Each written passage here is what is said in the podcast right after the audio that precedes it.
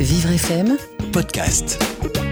Depuis le 8 novembre, l'album live des concerts donnés par euh, Johnny Hallyday, Eddie Mitchell et Jacques Dutronc, intitulé Les Vieilles Canailles, est enfin disponible, ce qui nous a donné l'envie de nous replonger quelques années en arrière pour revenir sur l'incroyable ascension de nos trois canailles mis sur le devant de la scène. Dans les années 50 en France, la tendance musicale, c'était ça. Que sont mes amis devenus Que j'avais de si prétenus Alors qu'aux États-Unis, c'était plutôt Well, it's one for the money, two for the show, three to get ready. Now go, cat, go, but don't you? Pendant que les Américains dansent sur le rock'n'roll de Chuck Berry, de Jerry Lee Lewis, de Buddy Holly ou encore d'Elvis Presley, il est difficile pour un jeune Français de s'identifier aux chanteurs de leur terroir. Le talent y est, mais la fraîcheur n'est pas au rendez-vous. Nous sommes à l'aube des années 60 et un fossé se crée entre la jeunesse et les stars de la chanson. Des artistes comme Sacha Distel, Charles Trenet, Maurice Chevalier et bien d'autres encore alimentent ce conflit générationnel avec les moins de 20 ans. Ces derniers étouffent dans cette société conservatrice aux valeurs vieillissantes et peinent à trouver une place dans leur adolescence. Un mot qui par définition n'a pas sa place dans ce régime gaulliste où l'on passe de l'enfance à l'âge adulte sans aucune transition. Mais un vent nouveau est en train de souffler et va bientôt donner un bol d'air frais à toute cette génération. Il s'agit de la venue du rock'n'roll en France et c'est un enfant de la balle parisien qui va faire découvrir cette pépite à la capitale. Un petit gavroche de la guitare qui se cherche encore et qui ne va pas tarder à adopter son style. Dans sa chambre d'ado, il prend la pose entouré de disques et de photos du King.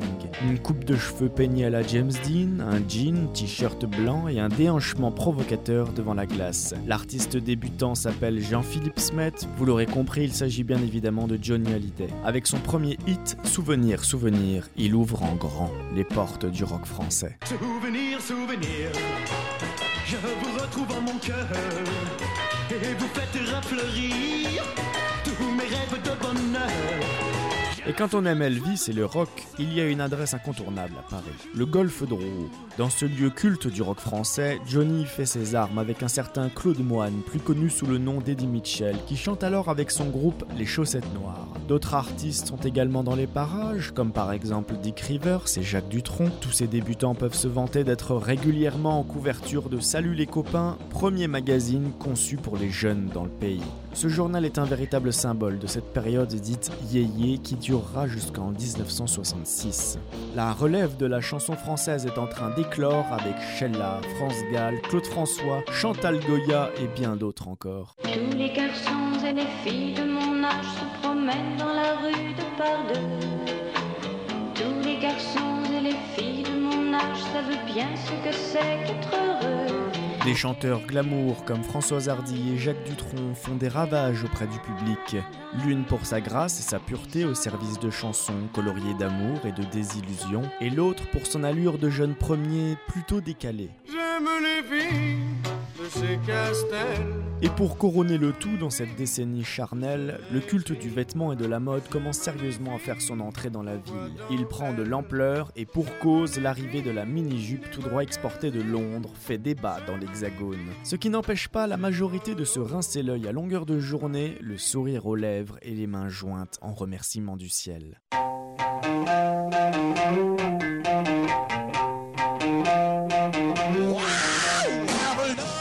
Mais ça ne se limite pas qu'à cela. Les mœurs sexuelles sont elles aussi en plein bouleversement, les corps déchaînés pulvérisent le carcan trop rigide de la société. Les jeunes sont enfin en harmonie avec eux-mêmes, ils peuvent se lâcher comme il se doit. À bon entendeur, cette génération réussit progressivement à s'affranchir de leur père. Et comme on le sait, le plus fracassant des événements se produira en mai 68 avec la violence qu'on lui connaît. Toujours est-il que notre envie de liberté a été tout aussi puissante que la voix de Johnny et la fureur du rock.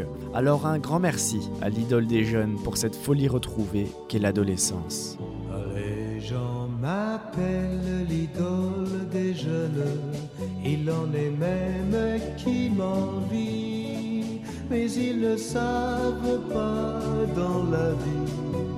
Que parfois je m'ennuie. Je sais pas ce que vous en pensez, mais cette chanson n'a pas jauni. Ah, ah, ah, ah, mais j'adore cette chanson.